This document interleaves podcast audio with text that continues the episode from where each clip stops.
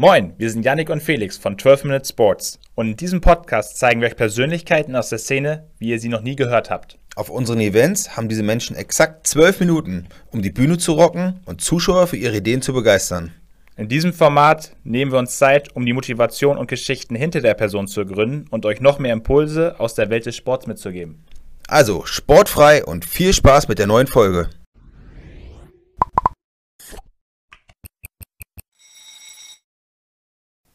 Heute bei uns zu Gast ist Maike von Wow Home.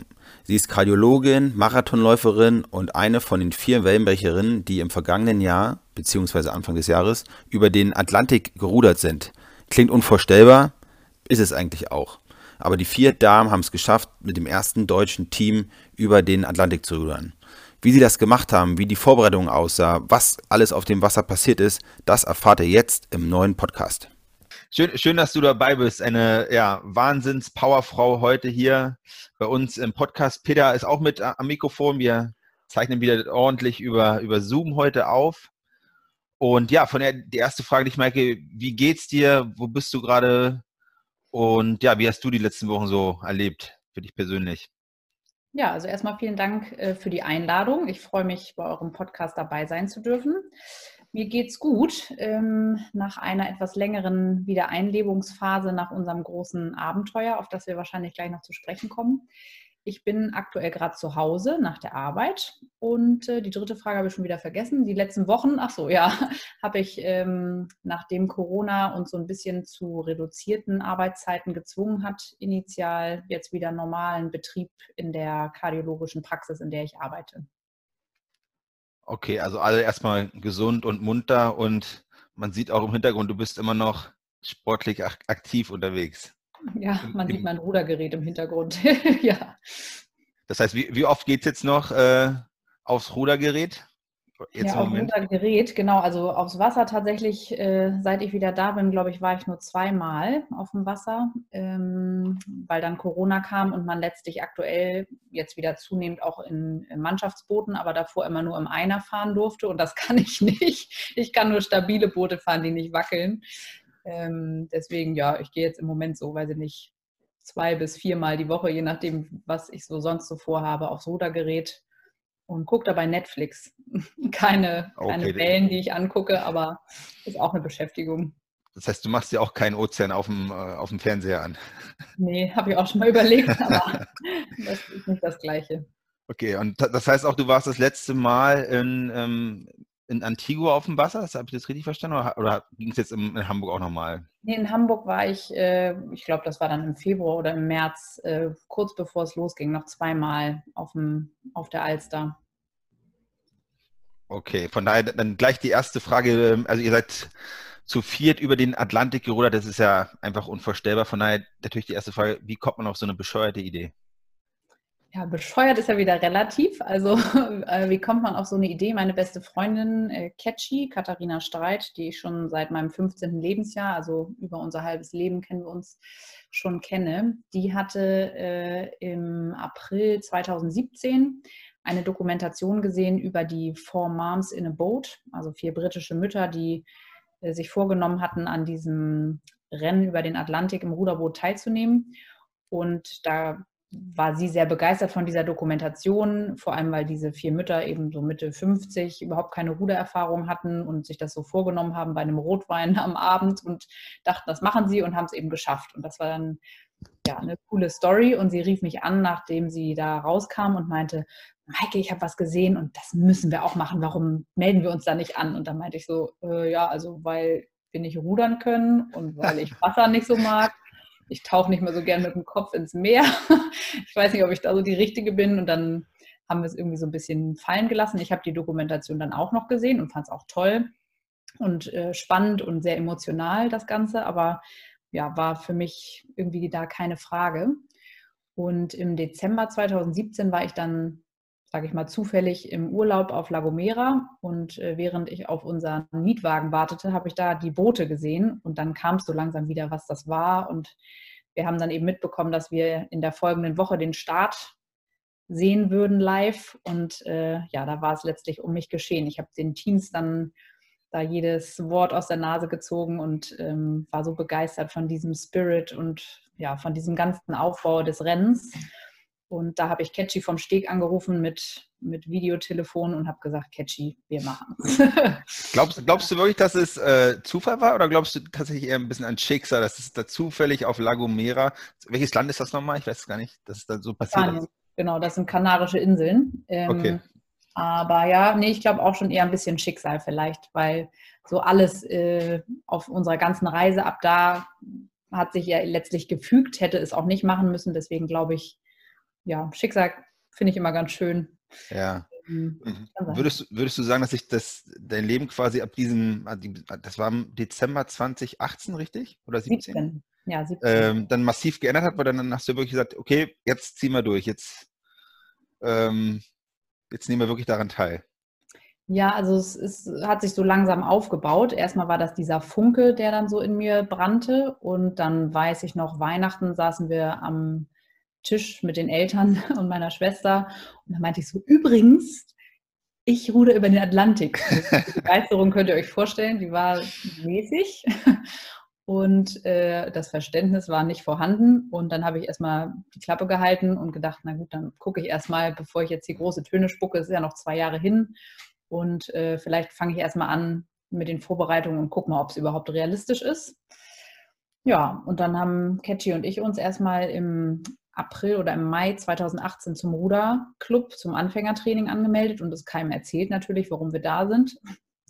Und waren äh, immer die Streber und waren bei jedem Training und waren immer voll motiviert und haben voll reingehauen und alle meinten so, ja, was ist mit euch eigentlich los? Und wir so, ja, halt voll cool. Und naja, und dann haben wir irgendwann den einen Rudertrainer eingeweiht und gesagt, was wir vorhaben. Und äh, dann hat er versucht, mit uns zwei weitere Teammitglieder zu suchen was letztlich dazu führte, dass zwei äh, weitere Mädels, also Steffi und Timna, Mutter und Tochter, aus unserem Ruderclub dann mit in, ins Team gekommen sind und das Team vervollständigt haben. Okay, also äh, ich, ich finde es immer noch wahnsinnig, ja, weil äh, ihr, ihr zwei, äh, ihr konntet ja nun echt überhaupt nicht rudern und rudern ist ja auch nicht so einfach. No, ne? also so auf der Alster macht es ja noch irgendwie funktionieren, aber ähm, da hast du keine Wellen, da hast du vielleicht mal einen Alsterdampfer, der dir entgegenkommt. Ähm, wie, wie packt man das dann tatsächlich von der Alster ähm, auf den Ozean zu gehen. Ich glaube, die erste Mal äh, im freien, im offenen Wasser war dann ähm, die Querung zwischen Frankreich und England. Ne? Äh, Ärmelkanal, oder? Versuche, oder Versuche ne? Überquerung, genau. Ja. Also äh, ja, so wie du das so erzählst, war es ja auch. Also ist schon schwierig und haben wir dann auch am eigenen Leibe mehrfach erfahren müssen. Ähm, als Meeresanfänger ähm, haben wir genau erstmal versucht, unser Boot, das war, ich weiß gar nicht mehr, wann das war, ich glaube auch 1. Mai oder sowas, 2018, mhm. haben wir versucht von England nach, ich glaube erst haben wir weiß nicht was, wir haben dann das Ziel immer weiter südlich gesetzt, weil die Winde sich immer geändert haben. Dann wollten wir, glaube ich, in Holland abgeholt werden, mhm. irgendwo. Und äh, genau, wir sind losgefahren. Wir haben bei allen Trainingsfahrten immer sehr enge Zeitfenster gehabt, weil wir natürlich unsere Urlaube für ja, unsere Trainings und Reisen und was wir für unsere Vorbereitungskurse alles brauchten, genutzt haben. Und ein bisschen für Familie. Sonst wäre das auch schwierig gewesen. Und ähm, Genau, dann sind wir da losgerudert, wussten, das Wetter wird schlecht. Catchy kam einen Tag zu spät, weil ihr Flug aus Amerika irgendwie gecancelt wurde, 24 Stunden. Dann sind wir da irgendwie hektisch das erste Mal das Boot aufs Wasser geschoben, alle völlig fertig mit den Nerven. Mir wurde natürlich sofort übel. Und ähm, ja, dann sind wir irgendwie, glaube ich, so 18 Stunden bis in die Nacht gerudert. Und als, äh, ich weiß noch, die letzte Schicht hatten Steffi und ich, sind wir zwei Stunden genau auf derselben Stelle mit voller Kraft gefahren und Wind und Strömung hielten uns aber am selben Fleck. Das hat sich null bewegt. Und dann hat irgendwann der, der, unser Begleiter gesagt, der uns da so gecoacht hat für die erste Fahrt, das ist der Werftbesitzer von, äh, von der Werft, wo unser Boot herkommt. Er sagte so, Mädels, können wir vergessen, wir drehen jetzt wieder um und fahren zurück. Und wir so, aber die anderen holen uns doch in Holland und äh, naja, also ja, nee, aber wir kommen nicht in Holland an, wir kommen irgendwo in Afrika an, wenn wir jetzt weiterfahren. Das lassen wir mal. Also, also ihr wart mitten auf dem Ärmelkanal, ja, äh, der, der Werfteigner im Beiboot und da habt nee, ihr gesagt, bei uns, tatsächlich, ach, ja. mit bei euch im Boot drin. Ja, ja. Komm, und dann ist er, ja- Girls, wir waren auch, glaube ich, vielleicht nur mit der Nase schon am Ärmelkanal. Also es war noch der, die Zufahrt. Also eigentlich wart ihr noch ein Hafen in England. Ja, so ganz so nicht, aber so ähnlich, ja. Mhm. Das war die erste ernüchternde äh, Erfahrung. Und der zweite Versuch auf dem offenen Meer war dann Amrum. Da sind wir losgefahren oder anders. Wir wollten erstmal das Boot holen und zum Start fahren. Und dann sagten schon alle, ja, das Wetter wird nicht so. Dann haben wir wieder uns beraten, auch mit dem aus England, ob der mal gucken kann. Wir dachten dann, wir machen es wenigstens kurz von, ich weiß gar nicht mehr, Schlittsiel, wo die Fähre fährt, den kurzen Weg wie die Fähre im Schatten der Inseln und so. Naja, hat ganz gut geklappt. Wir waren erstmal voll motiviert und bis kurz vor Amrum haben wir es geschafft. Und da wurde dann der Wind stärker und wir hingen in so einer Strömung und da mussten wir uns äh, retten lassen. Von der Seenotrettung wurden wir dann in den Hafen gezogen Mhm. mit eingezogenem Schwanz und sind dann da noch im Wind hin und her geschleudert, haben uns noch das Boot kaputt gemacht. Naja, das war die zweite, der zweite Versuch. ja. Okay. Wie, wie viele Versuche habt ihr dann äh, in Summe gebraucht, äh, bis, bis ihr dann tatsächlich mal das Ziel erreicht habt? das Ziel. Also Antigua haben wir erreicht auf jeden Fall. Okay, also das, das war ja schon mal wichtig, aber Ja. vorher schon, schon einmal tatsächlich. Also nach diesen zwei erfolgreichen Nordsee-Abenteuern haben wir dann die Ostsee versucht, wo die Strömung nicht so stark ist. Und da sind wir dann zweimal auch, glaube ich, bis zu also 36 oder 48 Stunden äh, unterwegs gewesen, auch mal über eine ganze Nacht. Und da sind wir aber auch dann, vor allem das erste Mal, weiß ich noch, mit äh, ziemlicher querschlagender Welle dann irgendwie noch in den Hafen gehetzt, weil wir dachten, wenn wir jetzt noch eine Nacht draußen bleiben, dann treiben wir wieder irgendwo hin, weil das Wetter schlechter wurde. Also man hat eben nicht so viel Einfluss auf das Boot, ähm, wenn der Wind und die Strömung nicht mitspielt. Ja. Okay, also ich, ich, ich kenne es so ein bisschen vom Segeln. Ja, also da schmeißt du dann halt Worst Case einfach mal deinen Außenborder an und fährst halt weiter. Aber sowas hattet ihr ja nicht. Ne? Außenborder war immer, Außenborder waren die Arme, ja, und die das Beine. waren die Arme.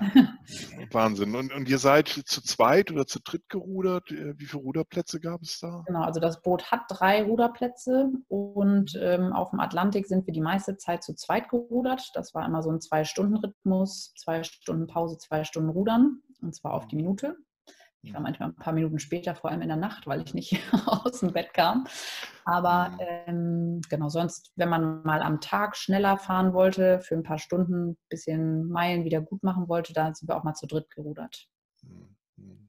Da kannst du noch mal also- ein bisschen was erzählen? Äh, Das ist ja die Talisker Atlantic Challenge, richtig?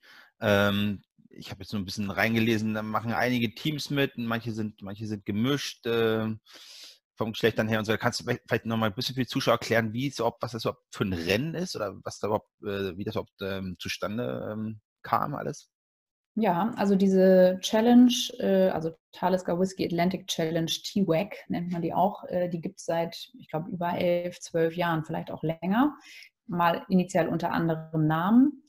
Und die findet jedes Jahr einmal im Dezember statt. Bisher immer Start von La Gomera und Ziel auf Antigua. Und es machen also bis zu 35 Teams mit, zwischen einer, Zweier, Dreier, Vierer und Fünfer Teams. Und genau, kann gemischt sein, kann Mutter, Tochter, Bruder, Schwester, Väter mit Söhnen, gab es alles. Ähm, Ich habe gelesen, ihr wart, und ihr wart das erste deutsche Team, richtig?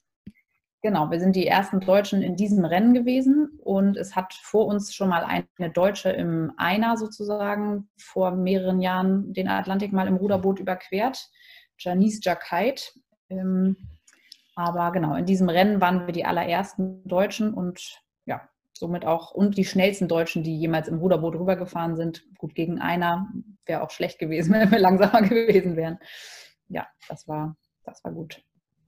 Und, und erzähl uns mal ein bisschen was zum Team. Also wie habt ihr das dann aufgestellt? Das sind ja ähm, hauptsächlich sogar, glaube ich, auch Freundinnen von dir dann, auch schon vorher gewesen, richtig? Mit ein paar hast du auch Hockey zusammen gespielt, habe ich gelesen. Genau, also mit Katharina habe ich zusammen Hockey gespielt und die kannte ich jetzt schon ewig. Mit Catchy bin ich äh, 2018 auf dem Kilimanjaro gewesen und wir haben früher in Studentenzeiten und auch danach viele Reisen gemacht, Neuseeland und so. Also wir kennen uns in allen Lebenslagen. Und Steffi und Timna haben wir jetzt erst im Ruderclub kennengelernt, dann im April quasi so um den Dreh 18. ja. Und äh, die kannten sich natürlich, weil die familiär verbundelt sind, verbandelt. Aber genau, so haben wir uns dann als Team kennengelernt und das aufgebaut. Mhm. Also was ich mir natürlich auch noch sehr schwierig vorstelle, ähm, ist so die, familiäre Herausforderung. Ne, also ich hatte äh, zur Vorbereitung dann auch nochmal das Video vom ZDF ähm, gesehen, äh, wo ich dann gelernt habe, dass Timna ja eigentlich heiraten wollte, äh, während sie auf dem Atlantik war. Also das hat ja irgendwie nicht funktioniert. Ähm, ich weiß nicht, wie das bei euch anderen Mädels ist, aber wie, wie bringt man das zusammen? Wie erklärt man dem Freund, der Freundin zu Hause, hey, du sorry, ich bin dann mal weg, ja, und ich bin dann halt auch mal ein bisschen länger weg und Urlaub machen, tun wir dann halt irgendwann mal in 2020 vielleicht wieder. Und ähm, dazu on top, und das passt da glaube ich auch noch ganz gut rein, was sagt denn der Arbeitgeber dazu? Ja, also erste Frage äh, war familiär. Mhm. Ähm, genau, das war bei uns allen sehr unterschiedlich. Ähm, Steffi und Timna, die kamen eben jetzt so in dieses bestehende Projekt ja so ein bisschen rein und hatten Zeit, sich das zu überlegen, ob sie das machen wollen, konnten das irgendwie schon gut erklären, weil wir es natürlich jetzt auch schon mal etwas vorgedacht hatten und haben dann äh, also erst Steffi, ihren Mann und die Kinder gefragt, die dann zugestimmt haben und gesagt haben, Mama, du darfst. Und äh, dann hat Timna, hatten wir Timna sozusagen ja noch als viertes Mitglied dann dazugeholt und da war natürlich die, die Story in der Familie schon bekannt und dann war es okay. Und ja, bei mir war es am Anfang und auch lange irgendwie schwierig. Also meine Eltern fanden das blöd und konnten es eben nicht nachvollziehen, dass man sich in so eine Gefahr begibt. Ich habe versucht und ich glaube auch so letztlich haben auch viele gesagt, die dann das Rennen mitbekommen haben und dann einfach viel mehr Hintergrundwissen letztlich auch hatten, äh, haben gesagt, okay, so lebensmüde, wie man vielleicht erst denkt, wenn man das hört, ist es jetzt ja auch nicht weil einfach viele Vorbereitungssachen Pflicht sind, man eben immer angeleint ist, dieses Boot formal unsinkbar ist, war die Titanic auch, aber ne, so. Ähm, das heißt, alle möglichen Sicherheits-Backups, äh, die man eingehen kann, die sind da. Äh, man hat Kontakt über verschiedene Kanäle sozusagen und auch Notfallpläne, ähm, wenn irgendwas sein sollte. Wir hatten jetzt ziemlich viel Glück, dass nichts Schlimmes passiert ist. Aber es sind eben auch in diesem Rennen bisher noch keine Menschen gestorben, was auch jetzt mal ein gutes Zeichen ist, wenn es da schon lange gab und gibt. Genau, aber es war schon schwierig und äh, letztlich konnte ich es eben auch gar nicht so richtig erklären. Ich habe euch ja vorhin gesagt, was dazu geführt hat, warum ich es machen wollte. Es war einfach das Gefühl so und äh, es war das Gefühl, dass es irgendwie das Richtige ist und dass ich das machen muss. Und das muss man dann mal irgendwie versuchen, in Worte zu fassen oder zu erklären. War halt schwierig. Ja. Wie, wie gefährlich ja. war es denn nun im Endeffekt? Jetzt hast du es, du hast es ja gerade schon angesprochen. Also man kann es ja vielleicht versuchen, es sich vorzustellen, aber wie, also ja, wie, wie schlimm war es denn in, in Wirklichkeit?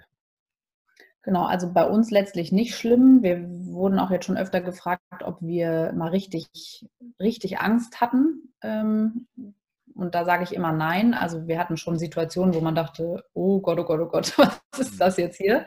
Aber so, dass ich dachte, oh Gott, jetzt ist einer weg oder jetzt, weiß ich nicht, geht das Boot unter oder wir kentern. Das war das, wovor wir eben großen Respekt hatten.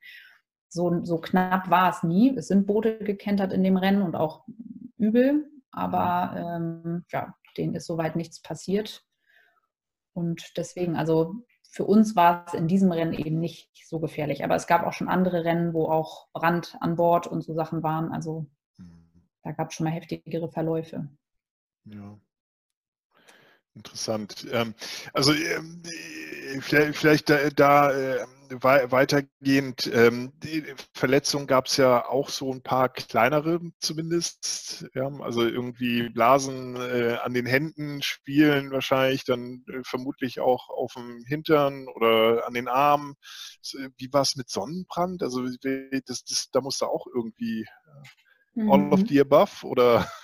Ja, wir hatten, also wir haben uns tatsächlich einmal am Tag mit einem 50 eingecremt mhm. und haben dann teilweise, aber auch wenig eigentlich, ähm, auch mal so UV-Kleidung getragen, lange. Aber sonst, also auch im Bikini oder T-Shirt, kurze Hose gerudert oder auch ohne. ähm, und äh, nee, da haben wir irgendwie gar kein Problem gehabt. Und äh, die andere Frage habe ich schon wieder vergessen. Was war es gerade noch? Äh, ach so, die Hände und ja. genau, also so Verletzungen. Wir hatten ähm, tatsächlich Glück mit den Händen. Also Steffi und Timna waren durch ihre Vorrudererfahrung sehr gut vorgeprägt mit ihren Schwielen oder Hornhaut. Mhm. Catchy und ich hatten da gar nichts vorzuweisen. Und äh, wir haben aber so Handpads gehabt, die letztlich äh, uns da den, die Hand gerettet haben. äh, genau. Und äh, der Hintern war bei Catchy ein sehr großes Problem. Da haben wir auch wirklich jede Salbe und jede Creme und jedes Sitzpolster und jede Sitzform, die wir hatten, ausprobiert. Da hat sie einfach Pech gehabt. Also da, es war von Anfang an bis zum Ende richtig, richtig schlecht. Mhm. Und äh, ja, sie hat Ibuprofen gegessen zum Frühstück und zum Mittag so ungefähr. Ja. Und dann irgendwie durchgebissen. Ja, das ist vielleicht auch noch äh, mal was ganz Spannendes, äh, Essen. Ne? Also Ibu soll man natürlich nicht essen, aber ähm, was, was, habt ihr denn tatsächlich gegessen? Und vielleicht kannst du noch mal so ein bisschen beschreiben, wie groß euer Boot, ich glaube Doris habt ihr das ja irgendwie getauft. Äh, ja, wie, wie, groß ist so ein, äh, so ein Boot? Genau, also wir nennen sie ja Doris. Doris. Die Engländer und die Amerikaner, oh. das, äh, genau, die Doris. Doris äh, ist 8 mal 1,7 Meter. Also wir sagen immer so knapp 16 Quadratmeter. Ja. Okay. Groß und breit und äh, hat eben diese zwei Kabinen, wo formal im Notfall auch alle von uns, äh, also in Zweierpärchen aufgeteilt, hätten unterkommen können im Sturm und im Notfall. Mhm womit man dann auch durchkentern könnte, ohne dass alle äh, im Wasser sind. Aber so haben wir es quasi so gemacht, dass immer zwei draußen und zwei jeweils einzeln in den Kabinen waren. Gegessen haben wir, äh, hatten wir so zwei Hauptnahrungsbestandteile. Das war einmal so ein vollwertiger Shake, der mit Wasser zubereitet werden konnte. Mhm. Wasser haben wir von unserer Entsalzungsmaschine gemacht, generiert. Mhm. Ähm, einmal am Tag, immer wenn die Sonne am höchsten stand. Und das andere war eben so gefriergetrocknetes Essen, was man dann mit heiß gemachten, aufgekochtem Wasser wieder zu Spaghetti Bolognese machen konnte. Was sehr lecker war eigentlich. Okay. Mhm. Ja, ja, spannend. Ähm, Okay, super. Ähm, du, auf ähm, eurer Webseite ähm, steht, dass du selber ja ohne Google Maps den Weg eigentlich nirgendwo findest. Ähm, so jetzt auf, auf dem Atlantik ist es mit Google Maps ja irgendwie so ein bisschen schwer. Ja, und äh, ich glaube, im Medizinstudium lernt man auch keine Navigation. Wie, wie habt ihr den Weg überhaupt gefunden? Ja, wir haben wie, wie macht man das? Sterne gucken oder? Ja, das haben wir noch überlegt, ob wir das als vierten Notfallplan noch lernen, aber äh, da wurde uns gesagt, das müsste man ein bisschen hätte man längerfristig planen müssen. Das könnte man so schnell nicht lernen. Ähm, wir haben zwei Navigationskurse gemacht, einen quasi in Hamburg vor Ort in der Yachtschule Eichler in Finkenwerder und ähm, den anderen dann online. Das war so ein vorgeschriebenes Ding auf Englisch. Und dann haben wir äh, das so gemacht. Also wir wurden ja auch überwacht und uns wurde gesagt, wenn wir äh, in die falsche Richtung fahren, sage ich mal, da hat man gesehen, wie unser Kurs ist auf äh, so einer App, wo man uns tracken konnte. Und der Besitzer dieser besagten Yachtschule, der hat uns quasi regelmäßig tatsächlich so alle vier bis sechs Stunden immer Updates geschickt äh, über unser Tempo, unsere Speed sozusagen über ähm, den Kurs. Und ja, dann hat sich das so ein bisschen selbsterklärend geregelt. Das, das ist ein guter Punkt. Wie, wie war denn der Austausch mit dem, mit dem Team oder auch dem quasi dem Veranstalter? Habt ihr dann, habt ihr dann über, weiß ich nicht, GPS-Telefonie oder wie, wie habt ihr euch mit denen ausgetauscht, dass ihr quasi auch ja, in die richtige Richtung rudert? Ja, das ist über Satellitentelefon gewesen. Tatsächlich wirklich ziemlich gute Verbindung auch meistens. Und ähm, genau, das war der Kontakt zu unserem Wetterrouter und zu der, zum Rennveranstalter oder zum Safety Officer. Und äh, zur Außenwelt so allgemein hatten wir ja noch so einen Beacon, nennt man das, äh, der dann über Satellit uns ein WLAN aufgebaut hat, womit wir dann einmal am Tag, also anfangs nicht, aber später, als die Sehnsucht größer wurde, dann einmal am Tag so hm, genau gesammelt Nachrichten geschickt haben an meistens eine Gruppe oder eine Person, die das dann weiterverteilt haben. und auch uns immer gefreut haben, wenn uns jemand geantwortet hat. Das haben wir dann vorgelesen und immer geweint. Wir haben eigentlich viel geweint. Man war sehr emotional. Es war auch innerhalb von zehn Minuten so, es ist so schön, es ist so schrecklich und ich oh. bin so oh. traurig. ja, war eine Achterbahnfahrt der Gefühle auf jeden Fall.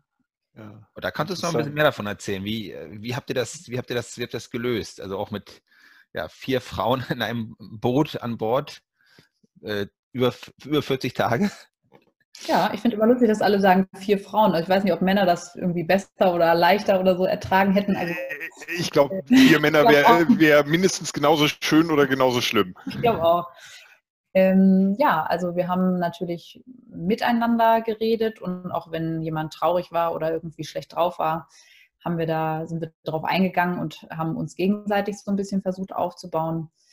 Und äh, genau, ansonsten haben wir wirklich uns sehr gefreut über ein, ein sehr großes, großes Echo von zu Hause und äh, auch medial dann über unsere ähm, Social Media Kanäle. Da haben uns dann eben auch Leute so Screenshot-mäßig dann geschickt, was man uns als Anfeuerung geschickt hat und so. Und das, ja, auf dem blauen Meer, wo man nichts anderes sieht und niemanden hat außer sich selbst und die anderen drei war das, also hat das in uns Emotionen ausgelöst. Ich, das kann man irgendwie gar nicht beschreiben.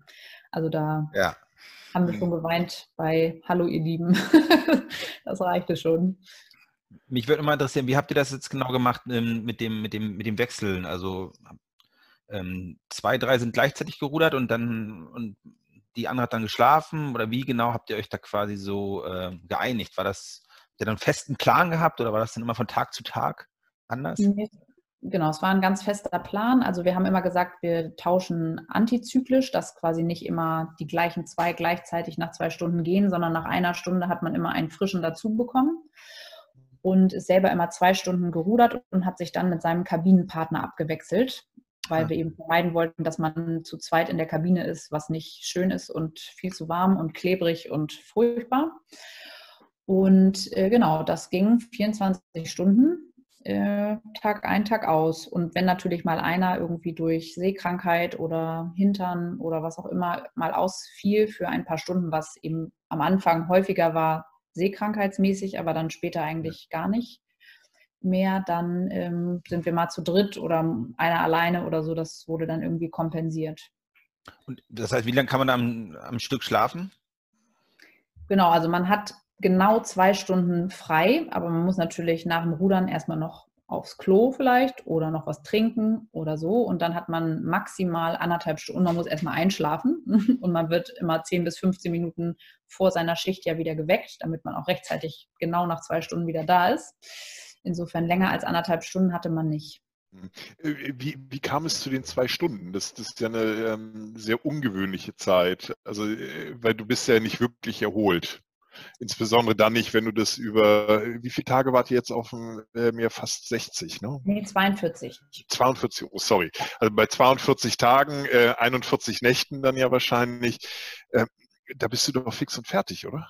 Ja, davor hatte ich auch ziemlich große Sorge, äh, dass einen das so fertig macht und konnte mir das gar nicht vorstellen. Aber letztlich, also ich habe tatsächlich nur in den drei Nachtschichten, also man hatte ja dann theoretisch drei Nacht- und drei Tagschichten. Es war leider genauso lang oder noch länger dunkel als hell. Das war das Schlimmste eigentlich. Ähm, nur in den Nachtschichten geschlafen und das ging erstaunlich gut. Kann ich auch nicht erklären, warum das so ist. Ich meine, vielleicht weil man nicht äh, hohe geistige Anforderungen hatte in den anderen zwei Stunden dann, sondern sich nur bewegen musste, aber hm. irgendwie funktioniert. Hm. Ich will nochmal zurückkommen äh, auf, auf, die, auf, die, auf die Vorbereitung. Ähm, äh, Peter hat vorhin schon gefragt, wie hat der Arbeitgeber das mitgemacht? Das müssen wir nochmal klären bei euch allen. Und dann natürlich, das war ja, wie gesagt, äh, über ein Jahr Vorbereitung. Wie genau habt ihr euch das, ja, wie, wie, wie ging das vonstatten? Wo, wie genau habt ihr trainiert, auch körperlich, geistig, Mental Coach hattet ihr, glaube ich, auch gehabt. Kannst du da noch ein bisschen was zu erzählen? Ja, genau. Also dann fange ich mit dem Arbeitgeber mal an. Ähm, wir hatten alle großes Glück, dass unsere Arbeitgeber uns allen drei Monate freigegeben haben, also unbezahlten Urlaub quasi.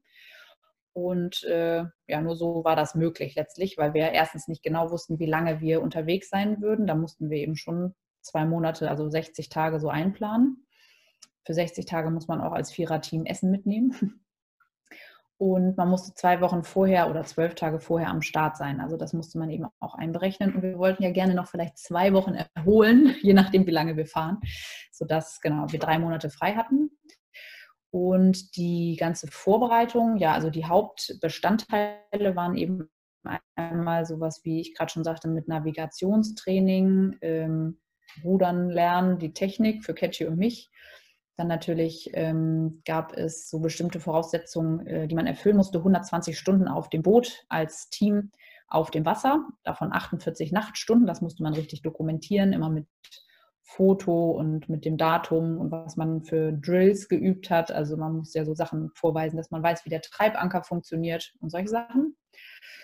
Und dann gab es in England noch einen Vorbereitungskurs, wo sie einem ja so ein bisschen Erfahrungsgeschichten erzählt haben, was schon mal anderen passiert ist, was anderen geholfen hat, ne, dass man so ein bisschen nochmal Input hatte. Und ach so, das äh, Sea Survival und Erste-Hilfe-Training haben wir gemacht äh, in Elsfleet im maritimen Kompetenzzentrum, wo wir dann in so einem Pool vier Stunden mit Ölklamotte und Schwimmweste zitternd in zweieinhalb Meter Wellen bei Gewitter, also animiertem Gewitter und Regen vom Hubschrauber geborgen wurden und so. Das war auch, äh, das war erstmal sehr interessant. Da dachte ich, ach du liebes bisschen, ich hoffe, da schwimmen wir nicht im Wasser, wenn es gewittert. Genau. Und äh, genau, körperlich hatten wir einen ähm, Personal Trainer, Bekannten von uns sozusagen, der uns morgens vor der Arbeit zweimal die Woche gequält hat und dann haben wir den Rest der Woche versucht, selber mit Rudermaschine und Krafttraining und Rudern und so zu verbringen. Und äh, mental hat uns Annette Cighetti gecoacht, die auch als Sportpsychologin die ähm, Gold Beachvolleyball-Mädels Kira und Laura also gecoacht hat. Das heißt, da das war ein toller Support auf jeden Fall. Ja, sehr spannend. Ähm, vielleicht mal zu den schönen Dingen oder ich hoffe, das waren so ein paar schöne Dinge. Ähm, die Natur auf dem Ozean. Ähm, ich glaube, Timna war das, äh, die sich sehr darauf gefreut hat, doch den Sternenhimmel auf dem Atlantik zu sehen. Und äh, ich bin mir auch sicher, dass da einiges an ähm, Walen, Delfinen, großen Fischen äh, vorbeigeschwommen ist. Ähm, was waren das für Erlebnisse? Ja, also den Sternenhimmel zum Beispiel, da hatte ich mich auch drauf gefreut und habe am Ende gemerkt, dass ich den lange gar nicht so richtig wahrnehmen konnte, weil die ersten Wochen in der Nacht also so anstrengend waren. Man musste sich so konzentrieren und es war also gerade die ersten Nächte ohne Mond, es war Pech, schwarz, stockfinster. Und dann ist es wie in so einem Simulator, wo man so das Gefühl hat, man fliegt rückwärts oder so. Also es war total komisch. Da wurde mir nachts auch, obwohl das sonst tagsüber gut war, auch immer noch mal wieder übel. Ähm, aber der Sternhimmel war letztlich so unglaublich, wie man den nirgendwo jemals wieder sehen wird, wahrscheinlich, außer noch mal auf dem Meer, ähm, von einem Horizont bis zum anderen wir hatten eben teilweise in der Nacht dann unser, oder meistens eigentlich immer in der Nacht unser Positionslicht an. Deswegen war es dann so ein bisschen begrenzt und man kann so schlecht beim Rudern hochgucken. Und man wollte ja nachts immer auch schnell schlafen. Deswegen haben wir dann, also ich weiß noch, in der allerletzten Nacht haben wir es ganz besonders nochmal genossen. Da haben wir auch für ein paar Minuten mal das Licht ausgemacht und uns alle hingesetzt und einfach mal hochgeguckt. Und das war schon, ja, also atemberaubend. Wie, wie genau. Da darf ich, Peter? Ja, logisch. Okay. Äh, wie genau habt ihr euch denn die Zeit vertrieben? Also, es ist für mich auch so unvorstellbar, 42 ähm, Tage auf dem Wasser. Gab es da ein bisschen Entertainment-Programm? Gab es ein bisschen Musik? Oder was habt ihr so noch angestellt auf dem Wasser? Angestellt, ja. Also wir haben äh, Musik gehört natürlich, ähm, singen auch alle gerne und laut und manchmal auch falsch, aber laut. Das haben wir gemacht äh, und haben Podcasts natürlich auch mitgehabt und Hörbücher und haben ganz viel drei Fragezeichen gehört in den ersten Nächten. Das war irgendwie unser Highlight. Ich weiß gar nicht, ohne drei Fragezeichen hätten wir, ja, glaube ich, geweint und wären zurückgefahren. Äh, später war es so, dass die drei Fragezeichen uns immer so eingeschläfert haben, dass wir dann im Schlaf vom Sitz gefallen sind. Das ging dann nicht mehr. Da gab es dann eine andere Taktik, dass man sich nachts immer irgendwie unterhalten musste. Man musste sich Fragen stellen und der andere musste antworten und so, weil sonst es war irgendwie schwierig. Aber genau, das war so unser Zeitvertreib. Zu lesen hatten wir nichts mit, weil das auch nicht gegangen wäre von der, also ich hätte mir, da wäre mir übel ge geworden, glaube ich. Aber ja, viel auf die Ohren. Das heißt, ihr habt Stromerzeugung auch über Solarden oder wie habt ihr das alles ähm, in Gange gebracht, die ganze Elektrotechnik da an Bord und so weiter? Ja, genau. Also wir hatten für die, für die Hauptbestandteile unserer äh, überlebenswichtigen Technik äh, fest installierte ähm, Stromleitung sozusagen und unsere privaten Sachen haben wir dann über USB aufgeladen, wenn genug Strom da war. Aha. Aber das war dann natürlich immer so sekundär und erst die Hauptbatterie und dann der Rest. Ja, Wahnsinn, Wahnsinn, Wahnsinn. Ähm, ich habe nochmal eine ganz persönliche Frage jetzt so für dich. Ähm, wie hast du die 42 Tage erlebt auf dem Wasser? Was hast du jetzt vielleicht mitgenommen? Was hast du für dich selber gelernt? Ja, also das, was mich so kurz danach am meisten bewegt hat, war irgendwie, dass mir bewusst wurde, was für eine unvergleichbare Freiheit man da draußen erlebt hat. Ähm, also einmal das schon gerade genannte, ne? also der Sternenhimmel und die, das Meer. Das Meer hat einfach, ist halt nicht blau, sondern es ist Silber und Gold und Grau und Schwarz und alles und hat Berge und Täler wie in den Alpen. Wenn, also die Wellen waren ja bis zu 15 Meter hoch, haben wir später dann nochmal festgestellt. Unsere Schätzung, als wir unterwegs waren, waren so sechs. Später haben wir das nochmal korrigiert, als wir gesehen haben, wie hoch der Mast ist vom Begleitboot. Ähm, aber es ist eigentlich so ein einfaches Leben und man denkt natürlich extrem anstrengend, aber man passt sich da irgendwie so an. Und ähm, ja, also für mich, dann hat man uns danach noch gefragt, was uns gefehlt hat am meisten. Und ich habe immer gesagt, ja, irgendwie hat nichts gefehlt. Also mir hat auch die Dusche, klar, ich wollte immer gerne mal Haare waschen und die anderen nicht und dann habe ich es auch gelassen, aber ähm, ja, man, man hat so gemerkt, mit wie wenig man zurechtkommt und eigentlich auch zufrieden ist oder zufrieden sein kann. Und das musste man dann erstmal wieder so umdrehen, dann hier zu Hause in Hamburg und so. Ne? Aber ja, das war was, was mich sehr beschäftigt hat noch danach. Was war für dich so die krasseste Grenzerfahrung? Tja, gute Frage. Also ehrlich gesagt, fast die Vorbereitung. ähm, die krasseste Grenzerfahrung war für mich, ähm, mich gegen die ganzen Wünsche und Vorstellungen meiner engen Verbündeten und äh, meiner Familie und so zu stellen, um das zu machen, was ich mir in den Kopf gesetzt habe. Ja. Ja, Wahnsinn. Ähm, krasser persönlicher Eindruck auf jeden Fall. Ähm, am Ende, des Tage, äh, ja, am Ende ja. des Tages, wie wichtig war euch wirklich das Resultat? Ankommen war alles oder wolltet ihr ähm, dann auch richtig weit vorne ankommen? Und die ja, also ähm, wir haben am Anfang uns gesagt, wir gucken mal die ersten zwei Wochen, wie es so läuft, mhm. ob alle seekrank sind und wir überhaupt nichts machen können und nur treiben oder ob wir uns fortbewegen können. Das konnte ja irgendwie keiner so richtig einschätzen vorher. Mhm. Und äh, auch so also man trainiert ja und geht in seinem persönlich bestmöglichen Zustand an den Start, aber wie das im Vergleich zu den anderen ist und dann sieht man da diese ganzen Post-Army-Leute, die da mit 120 Kilo Muskeln sich dann ins Boot setzen, denkt man, oh ja, ich habe 63 oder so, mal gucken, wer schneller ist. Ähm, aber genau, nach zwei Wochen haben wir dann eigentlich gesagt, wollen wir auch weiter Gas geben und hatten immer so ein bisschen ja das andere Frauenteam, die Schweizerinnen äh, im Nacken und wollten die gerne schlagen. Auch nette Mädels, also wir haben auch telefoniert unterwegs und uns gegenseitig Glück gewünscht und gefragt, wie es uns geht. Aber das war natürlich so ein bisschen unsere Hoffnung, dass wir auch als erstes Frauenteam dann über die Ziellinie fahren. Und ja, letztlich haben wir knapp versäumt, ein Fünfer-Männer-Team zu schlagen, das uns immer so auf den Fersen war. Wir waren auch eine Zeit lang mal vor denen, aber naja, am Ende haben sie dann, glaube ich, Ärger von ihren Frauen gekriegt, die gesagt haben, wenn ihr euch von den vier Deutschen schlagen lasst, dann kommt nicht nach Hause. Und dann haben sie nochmal Gas gegeben am Ende.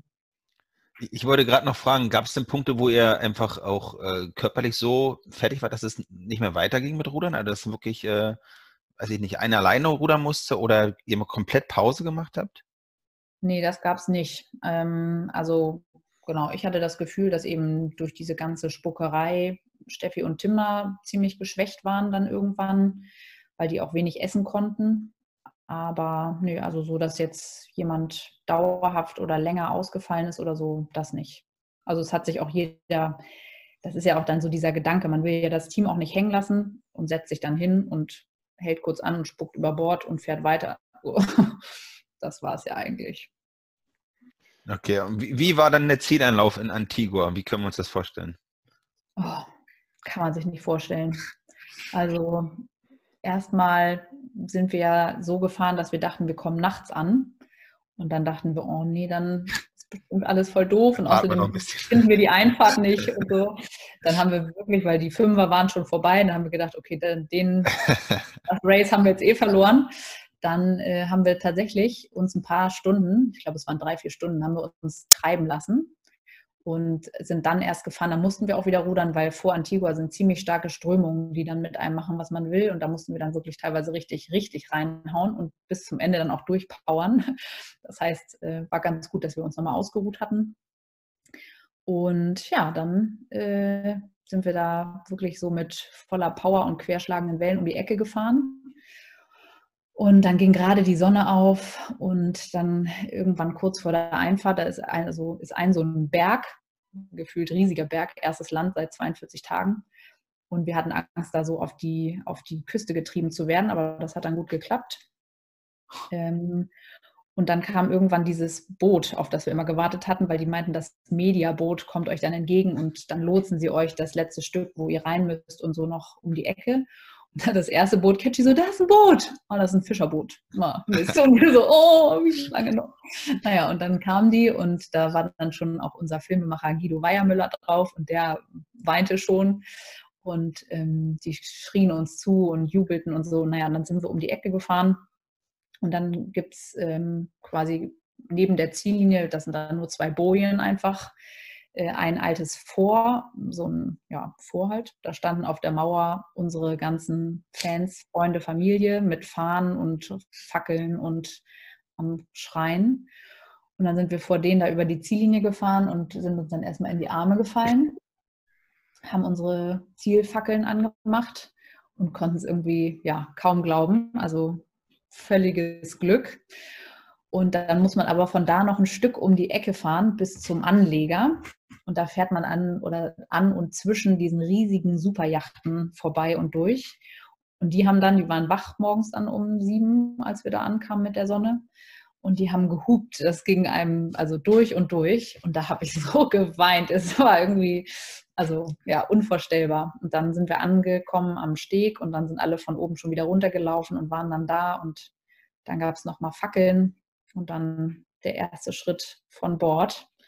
Das war wackelig, aber ja, unbeschreibliches Gefühl.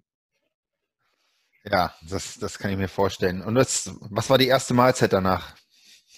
Ja, man kommt dann an und dann gibt es immer ein Essen und das war dann Burger. Es war ja 7.30 Uhr morgens oder so, aber es war egal für uns. Wir hatten ja eh andere Zeit, nach der wir gelebt hatten, nach der UTC-Zeit. Ja. Ähm, ja, und das war dann auch lecker. Und unsere Freunde hatten Aperol mitgebracht. dann gab es Burger und Aperol. Auf nüchternen Magen quasi. Das war schön. Ja, Wahnsinn. Ja, ich glaube, ich glaube, man kann sich das gar nicht vorstellen, wenn man noch nie auf Antigua ähm, gewesen ist. Gerade auch so die Einfahrt in diesen Naturhafen, du hattest das so ein bisschen beschrieben. Du fährst ja ähm, im Prinzip auch an dem Haus von Eric Clapton vorbei. Mhm. Ich, ich, weiß nicht, ob euch das so bewusst war, aber ähm, ja. no, und, und wenn, wenn, du dann da in diesen Naturhafen reinkommst, der, der ist ja unglaublich schön. No, und äh, das, das kann ich mir gut vorstellen. Ähm, als wir das letzte Mal da waren, da waren ja wirklich große Yachten da, ne? also teilweise 100, 120 Meter Yachten, mhm. ähm, was ja totaler Wahnsinn ist. Ja. Deswegen auch kann man sich den Sound des Horns vorstellen. Also da hat Doris vibriert. Mhm. Ähm, ja, Doris, ähm, was passiert denn jetzt mit dem Boot? Was macht ihr mit Doris? Doris Gibt es Doris also, noch? Muss einer wieder zurückrudern denn? Ja, wir rühren über den Ärmelkanal wieder rüber. Nee, das lassen wir. Ähm, Doris ist äh, zurückgeschifft worden von Antigua nach England wieder zur Werft. Ach was. Und äh, wir hatten vor dem Rennen ähm, eigentlich schon einen Deal geschlossen mit einem Vierer-Frauenteam aus England, die sie kaufen wollten. Und das ist jetzt leider, also ist denen durch Corona ein Strich durch die Rechnung gemacht worden und die haben jetzt ihr Rennen verschieben müssen. Und auch sponsormäßig sind die sozusagen so ein bisschen, haben die einen Rückschlag erlitten, sodass die quasi erstmal den Vertrag wieder canceln mussten. Und jetzt sind wir mit vier britischen Männern äh, quasi übereingekommen, die sie jetzt 2021 nochmal auf die Reise führen wollen. Ja, aber okay. wir wollen uns gerne noch von ihr verabschieden. Also wir müssen irgendwie jetzt mal gucken, dass wir noch nach England kommen, weil auch noch ein paar Sachen da sind, die wir zurückholen müssen. Hm. Jetzt hast du auch schon erzählt, dass du, dass ihr medial, medial begleitet wurdet mit Kamerateam und so weiter. Ähm, es gibt auch ein Filmchen dazu, ne? zwölf Episoden, die zwölf muss äh, immer dabei sein. Ähm, findet man unter Wellenbrecherin, richtig?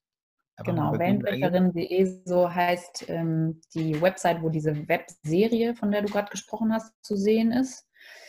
Und es gibt aber tatsächlich jetzt, und da ist aktuell, also eigentlich wäre gestern mal die Kinopremiere angepeilt gewesen, aber das hat jetzt auch leider Corona-mäßig alles nicht geklappt ähm, ist jetzt für wahrscheinlich ähm, Anfang August die Kinopremiere geplant. Ah, okay. Und da sind wir natürlich todesgespannt, äh, weil wir, also wir haben uns unterwegs selber gefilmt und haben so Tagebuch geführt oder auch besondere Momente mal aufgenommen oder versucht, die Stimmung einzufangen. Und da haben wir selber noch nichts von gesehen, also auch von unseren Aufzeichnungen, weil wir alles direkt abgegeben haben deswegen ist es auch für uns, glaube ich, nochmal ziemlich toll, das alles zu sehen und nochmal so zusammengeschnitten unsere letzten anderthalb Jahre nochmal zu das durchleben. Heißt, das ist eine richtige 90 Minuten Doku über euren Trip, inklusive Vorbereitung und auch on board. Genau, also so ein bisschen unsere persönlichen Geschichten und dann eben unser Trip an Bord. Und ich glaube, es ist sogar fast ein bisschen länger als 90 Minuten schon. Hm? Aber ja, es wird toll. Oh. ja, da, also da sind wir wirklich äh, sehr gespannt. Ähm, vielleicht eins noch zu dem ähm, wirtschaftlichen Aspekt davon. Ähm, das Boot ist ja nun mal nicht wirklich günstig gewesen, die Vorbereitung, Verdienstausfall und alles. Das war ja sicherlich nicht ohne große Sponsoren möglich. Vielleicht äh, magst du da noch mal ein bisschen erzählen, wer euch denn da wie unterstützt hat und ähm, was, was ihr jetzt auch mit den Erlösen vorhabt, die am Ende des Tages ja hoffentlich in großen Mengen, äh, insbesondere auch aus dem Kinofilm, äh, herauskommen. Genau, also mit dem Kinofilm Erlös haben wir nichts zu tun. Ähm, aber genau, es ging letztlich darum, auch das war ganz am Anfang, jetzt 2018 ja noch Catchies und meine Frage, wie zur Hölle sollen wir 120.000 Euro zusammenbekommen? Das ist nämlich so hochgerechnet der Preis für das Boot. Das kostet eben so im Schnitt, also mit der ganzen Ausstattung letztlich sowas wie 70.000, 80.000 Euro. Und die Anmeldegebühr ist teuer mit 23.500 Euro für ein Viererteam. Dann eben mit diesem ganzen Sicherheitsnetz der Begleitung auch bis zur Startlinie, ja auch durch den Veranstalter mit vielen Vorgaben, aber auch jederzeit möglichen Rückfragen und so und dem äh, Know-how, was da mit einem zur Seite gestellt wird. Und ja, letztlich war es, also deswegen nochmal vorhin auf den, äh, auf den Zufall oder die Fügung sozusagen, haben wir auch nämlich bei einem unserer Kurse, bei der Prüfung für den Sportbootführerschein See, vorher wieder unsere Story erzählt und gesagt, wir wollen nämlich über den Atlantik rudern und dachten, ne, wieder so die Hälfte sagt, was ist mit denen los? Und der eine in der Reihe 3 oder so, der hat eben gesagt, so, ich, äh, hier ist meine Karte, wir können ja nachher mal sprechen. Und das war dann Thomas Hauschild, der Gründer und Besitzer von äh, Sylter Salatfrische zum Dorfkrug, der irgendwie diesen Funken in uns so von sich, glaube ich, kannte von früher, der mit, seiner, mit seinem Salatdressing in seinem Restaurant angefangen hat und das dann von da groß hochgezogen hat und sehr erfolgreich ist. Ähm, ja, und der fand dieses Projekt so toll und ohne den als und quasi das ganze Team und seine Frau und ja, als Wegbegleiter wäre das für uns nicht möglich gewesen.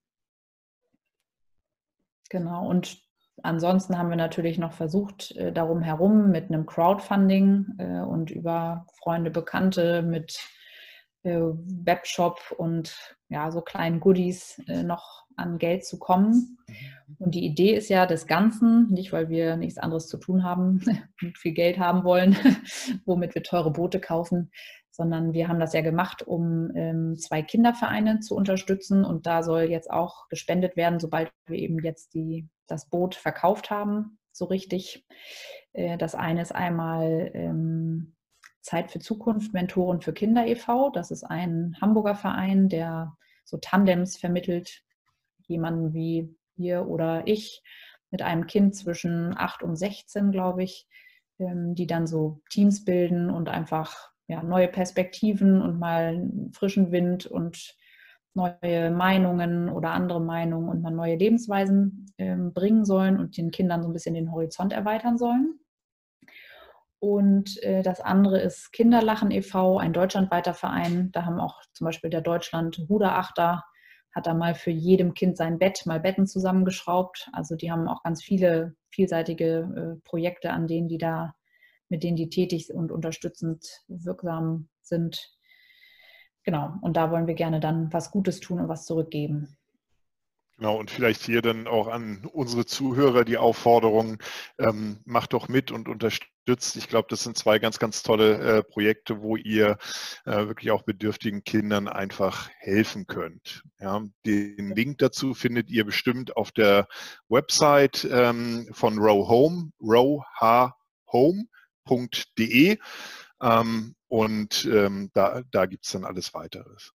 Ja, da würden wir uns freuen. Also ich glaube, auch wenn wir jetzt wirklich äh, am Ende sind mit unserer Geschichte und es wirklich zum Spenden geht, dass wir auch nochmal aufrufen werden, ähm, damit vielleicht eben Leute, die ja, die können und möchten, vielleicht da unseren Spendenbetrag einfach noch ein bisschen aufstocken. Das würde uns natürlich freuen. Aber da melden wir uns noch. Sehr gerne. Sehr schön. Mike, jetzt nochmal die persönliche Frage. Jetzt äh, ähm, viel mehr geht ja eigentlich gar nicht, vielleicht noch in, in, ins Weltall fliegen äh, oder so. Was, was sind denn jetzt äh, deine Pläne ja für die für die Ziele, äh, nicht Ziele, für die Zukunft? Und, und ähm, ja, wie, wie hat dich quasi dieses Event auch jetzt weitergebracht und was sind jetzt so neue ähm, Herausforderungen, die du jetzt suchst? Oder, oder sagst du, du machst jetzt erstmal ein paar Jahre ganz locker, ich habe jetzt alles abenteuermäßig erstmal alles abgehakt?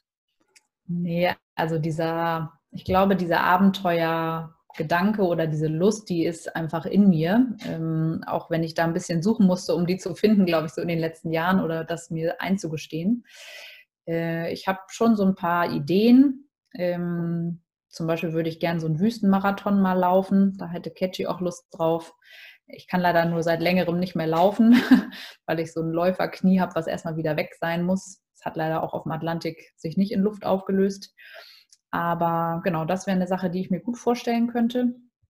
Und ansonsten, ja, habe ich noch ein paar andere Ideen so im persönlichen Bereich, was man da vielleicht nochmal machen könnte, ob ich doch vielleicht mal ein Buch schreibe, was ich auch schon öfter mal okay. überlegt habe. Aber dann ja, über, da, über, die, über die Reise oder das Abenteuer oder über eine andere Geschichte? Vielleicht nicht unbedingt, aber also dadurch auch inspiriert sicherlich. Genau, aber ja. nur darüber, glaube ich, das wäre zu, zu einfach. Ich habe euch jetzt ja schon die Geschichte erzählt. Ja, das, das stimmt. Und du hast ja vorhin auch schon sehr viel Sport gemacht, ne? Äh, Triathlon, ähm, Marath mehrere Marathons. Ähm, wie hältst du dich aktuell fit? Ja, ihr habt ja schon gesehen, hinter mir das Rudergerät. Ja. äh, genau sowas. Und zu Corona-Zeiten haben wir hier vorm Fernseher Kaifu to go und so Sport auf dem Boden, Liegestütz und Burpees im Wohnzimmer unsere Nachbarn sind nett und lassen uns hier turnen. ähm, genau, also fällt uns was ein. Okay. Sehr, sehr schön. Ja, wir sind am, am Ende angekommen, denke ich mal, Peter. Ja, ähm, wir, wir haben jetzt noch eine Geschichte, ähm, was wir mit jedem Gast machen. Ähm, und zwar haben wir jetzt noch ähm, zwölf Fragen. Die sind komplett anders mhm. als die, die wir jetzt in der ja, letzten fast äh, einer Stunde gestellt haben.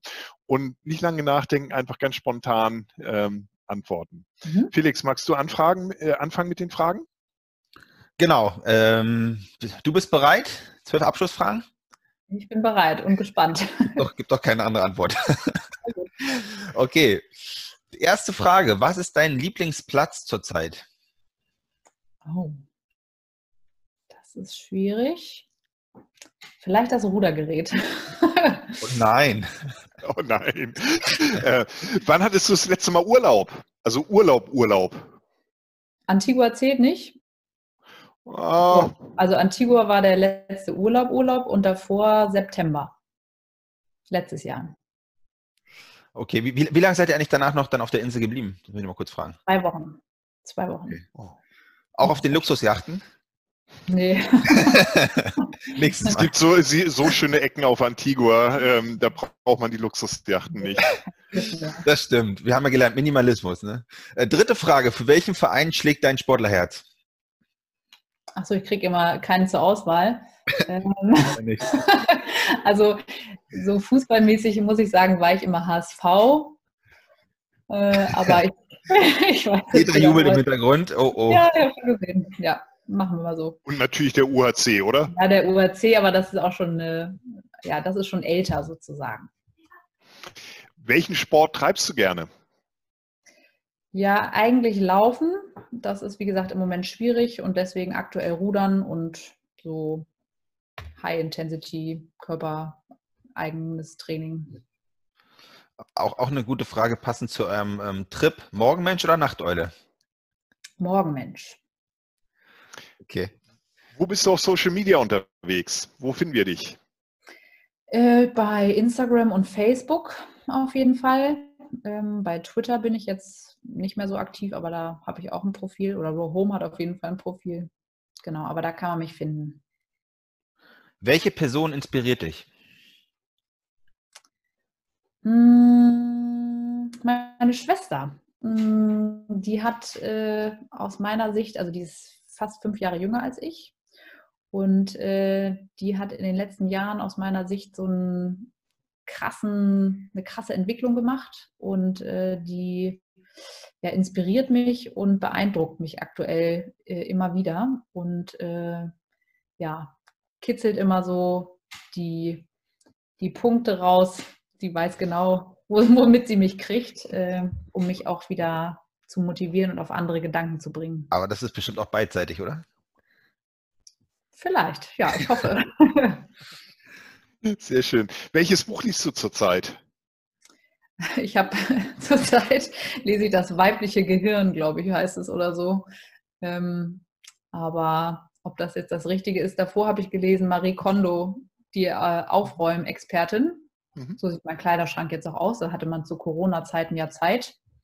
Kann ich Okay. sehr empfehlen, wenn man mal ausmisten will. Also, also nicht vor, vor eurem Trip gelesen. Nee, danach.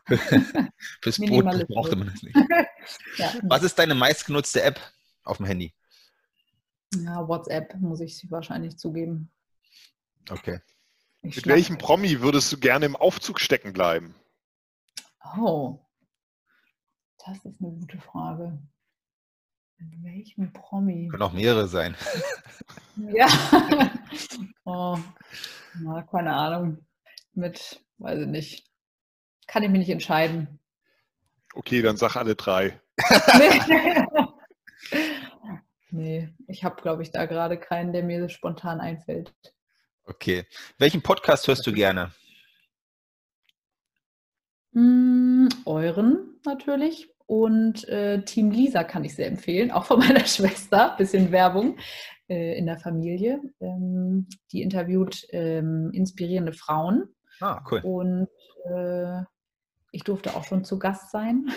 Aber ja, wirklich macht Und- Spaß zuzuhören. Und findet man auch unter Team Lisa? Und Genau, Team Lisa, äh, Spotify und den gängigen. Ja. Genau. Sehr schön. Welchen einen Wunsch hast du für die Zukunft? Ja, richtig äh, glücklich und erfüllt zu leben eigentlich. Das ist immer so leicht gesagt. Das ist ziemlich schwierig, das zu definieren und dann auch umzusetzen, aber Ja. das wäre schön. Okay, da sind wir auch schon durch mit den zwölf Fragen. Das heißt, du bleibst aber auch erstmal Hamburg treu oder gibt es da auch schon andere Pläne? Nö, bis auf weiteres. Ich bin ja Hamburger Dern durch und durch und äh, da würde mir auch Abschied schwerfallen. Okay. Sehr schön. Sehr Hamburg schön. ist nach wie vor die schönste Stadt der Welt. Natürlich, natürlich. Sehr schön. Ich glaube, dann ähm, sind wir durch für heute. Sagen ganz, Ja. ganz herzlichen Dank, äh, Maike. Ähm, war eine tolle Stunde zehn, äh, die wir jetzt Ja. miteinander verbracht haben. Die Zeit geht dann doch immer ein bisschen schneller ähm, Ja. vorbei. Ähm, ja, herzlichen Dank. Ja, Ja. ich danke euch auch und äh, schön, dass ich dabei sein durfte. Vielen lieben Dank. Bleibt gesund.